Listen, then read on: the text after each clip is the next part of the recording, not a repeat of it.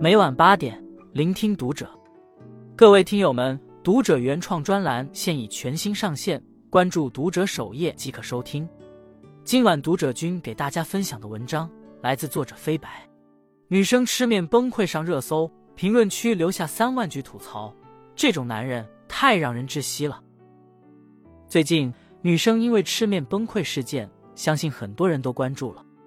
大致说的是。一对年轻夫妻去小面馆吃面，差不多等了半个小时，面才端上来，并且端上来的面是坨的，还有一股鱼腥味。女生觉得这样的体验不太好，于是跟老板反映说面不好吃。结果男生听到她说话后，直接起身扭头就走了。后来夫妻俩在车上吵了起来。女生说：“这碗面十五块，我觉得 OK，让我等半个小时，我也觉得 OK。”但等半小时之后面是坨的，还有股鱼腥味。我跟他说不好吃，怎么了？你为什么会觉得丢脸呢？为什么要转身就走呢？男生却说不好吃，我们以后不去他家吃不就行了吗？就十几块钱的东西，我怕你去跟人家发火。两个人就这样争执起来，女生越说越气，最后崩溃的哭了。视频上热搜后，底下三万多条的评论几乎全是对男生的声讨。男生完全站在室外指责女生，还把情绪崩溃拍作视频让他人嘲笑，把人逼疯，然后笑话别人疯。他一定以为他老婆是极品，才专门拍了传网上的。没想到最极品的就是他自己。其实看过完整版视频的人都知道，女生自始至终在跟男生理论的都是男生扭头就走的这个行为，而不是那一碗面。在他看来，那只是一碗不好吃的面而已。但在他跟老板表达了面不好吃之后，男生一走了之的行为让他不能接受。换言之，真正让女生崩溃的不是面，而是男生的态度。但男生并没有对自己的态度做过多的解释，而是不断的强调：“我怕你会发火，你去跟老板发脾气，我觉得很丢人。”还把女生崩溃的样子拍下来发网上，看似很冷静的在和伴侣讲道理，却不愿接住对方的情绪。而是摆出一副高高在上的样子，用自己的逻辑去证明对方的无理。这种破案手法是不是很熟悉？你觉得面不好吃，想找店家理论，是你情绪不好，正常人不这样。你因为我不和你一起去理论就生气，也是你情绪不好，正常人不这样。你看你还哭，充分说明了你情绪就是不稳定。我说什么来着？一步步的引导，一个疯女人的形象就被成功塑造出来了。这对吵架的夫妻让我想起心理咨询师朱家讲过的一个故事。有一天，朱家和丈夫、孩子入住一家画廊酒店。早上，一家三口去酒店餐厅吃自助早餐。刚开始，餐厅只有朱家一家三口。很快，又来了一对年轻人。取餐时，朱家拿了两个煮鸡蛋，再去拿时，发现一篮鸡蛋都空了。找来服务员询问，却被告知因为是淡季。所以后厨也没有准备更多的。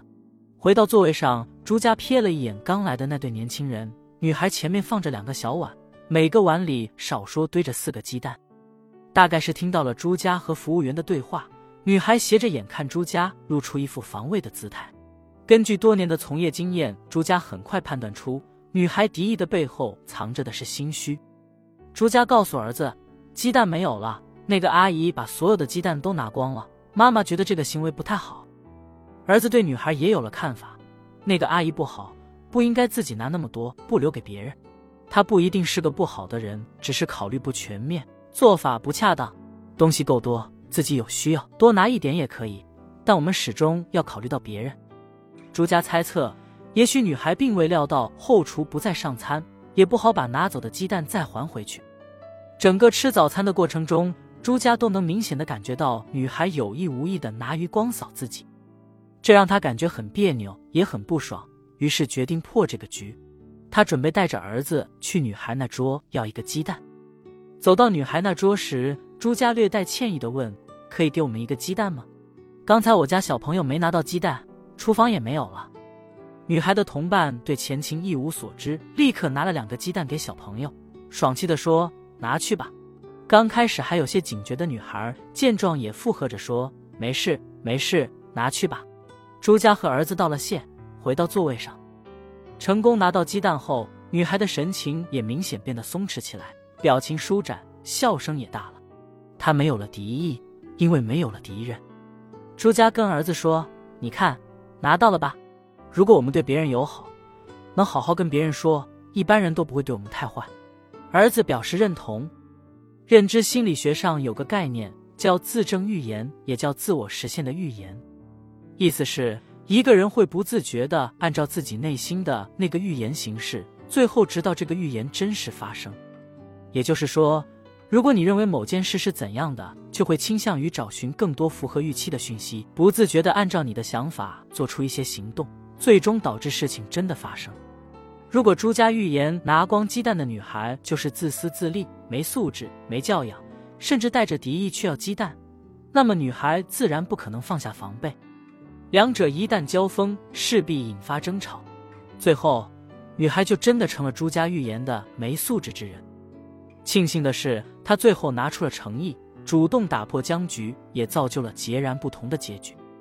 女生因为吃面崩溃事件中的男生也是，女生正当的对服务表达不满，他却直接预言妻子会无理取闹，于是自顾自的起身走人。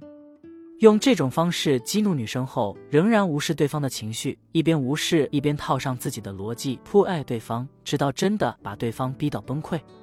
最后，男生的预言成真。你看，这不就是在发脾气，不就是在无理取闹吗？其实很多时候，事情并没有发生，原本也不会发生，只是你内心笃定了一种可能性，于是对另一种可能性的发生放弃了努力。就像你对一个人的印象不好。觉得难以接近，所以你对他很冷漠，这样他自然对你也不热情。他的反应验证了你的推断，你的感觉又证明了自己的预言，他果然是不好相处的。但其实你的这些推断毫无依据。人际交往中，你预言对方怎样，你的情绪行为就会顺应预言，对方看到你的反应就会做出相应的反应，从而证实你的预言。同样的。你预言自己怎样，你的情绪行为就会顺应预言，自己也会变成那样，完成你的预言。比如，你自认为不是读书的料，即便有时间也不会用来学习，结果考试一塌糊涂，你再一次证明了自己的预言：我果然不是读书的料。再比如，你总是觉得自己招人烦，于是问朋友自己是不是招人烦，朋友说不是，你不信，又开始问，最后真的把朋友问烦了。于是你得出结论：我果然招人烦。你越相信什么，就越可能实现什么。如果你带着悲观的滤镜去寻找生活中不好的一面，一定能找到；而如果你要去寻找生活中的爱和美好，也总能找到证据。关键在于你感受到的是什么，你相信的是什么。你自己才是你人生中最灵验的预言家。所以。与其给自己一个糟糕的预言，不如用积极的语言勾勒出一个美好的世界。关注读者，感恩遇见。